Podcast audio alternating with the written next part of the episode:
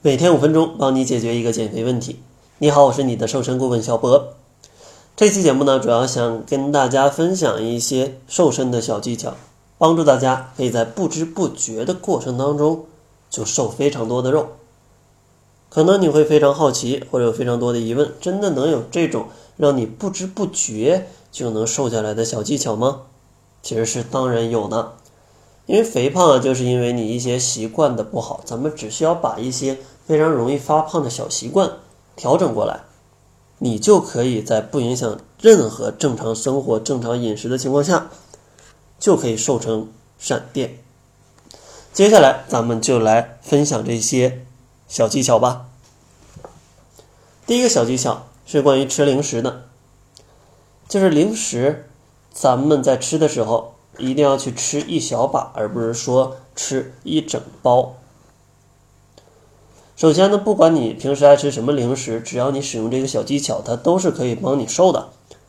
但咱们希望更健康的减肥，让自己活得更加精致一点，那咱们还是尽量避免一些不健康的膨化的零食，比如说像各种的薯片儿、薯片儿、薯条。或者说像各种的辣条，口味很重的这种零食，尽量避免。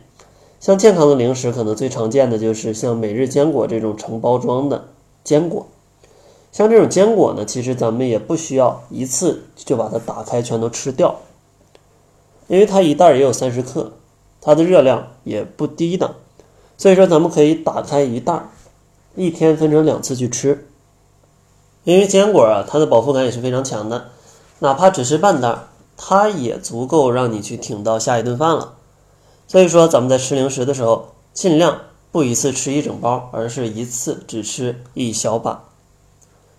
第二个小习惯呢，就是要养成在餐前喝一杯水的习惯，或者说餐前喝点汤的习惯。如果你每次吃饭都控制不住自己要吃太多，那不妨就在正餐之前喝点水，或者说喝点汤。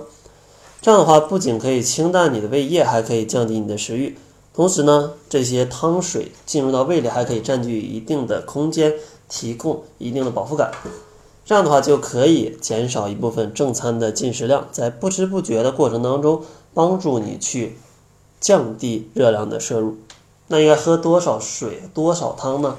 建议喝个一百到二百毫升的汤水就可以了。呃，如果是水的话，可能就是半杯到一杯；如果说是用碗装的汤的话，差不多就是半碗左右的样子。然后第三个小建议呢，就是咱们在选择主食上一定要选择复合的碳水化合物。首先，咱们要说减肥当中千万不要不吃主食，因为这样的话后期肯定会反弹的，而且长期不吃主食还会对身体造成各种各样的危害，因为毕竟缺少了很多的营养素嘛。而且你长期不吃主食，你会很没有饱腹感啊，很没有这种满足的感觉。在日后的正常生活当中，你肯定还是要吃主食的，那时候就非常容易反弹。所以说，咱们先要明确，减肥一定要吃主食。那吃主食应该选择什么主食呢？不建议大家吃太多的白米白面，因为白米白面它们是非常精细的碳水化合物，非常容易消化吸收，饱腹感不强，而且营养价值非常有限。